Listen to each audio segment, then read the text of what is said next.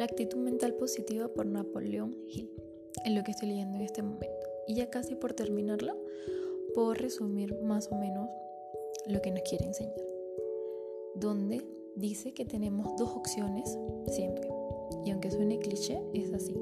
Una actitud mental positiva o una actitud mental negativa. Cada capítulo de este libro te da ejemplos de cómo la actitud mental positiva ha sido la diferencia y la clave para muchas personas entre alcanzar sus metas o no. Tan simple como eso. Tomar la decisión de alcanzarla y que lo puedes hacer. Donde tu mente es su activo más poderoso.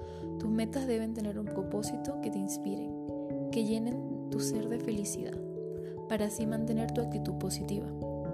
El éxito lo alcanzan aquellos que lo intentan y lo conservan aquellos que lo siguen intentando con una actitud positiva. Además, recuerda que tu actitud es la única cosa que posees donde solo tú ejerces un control completo.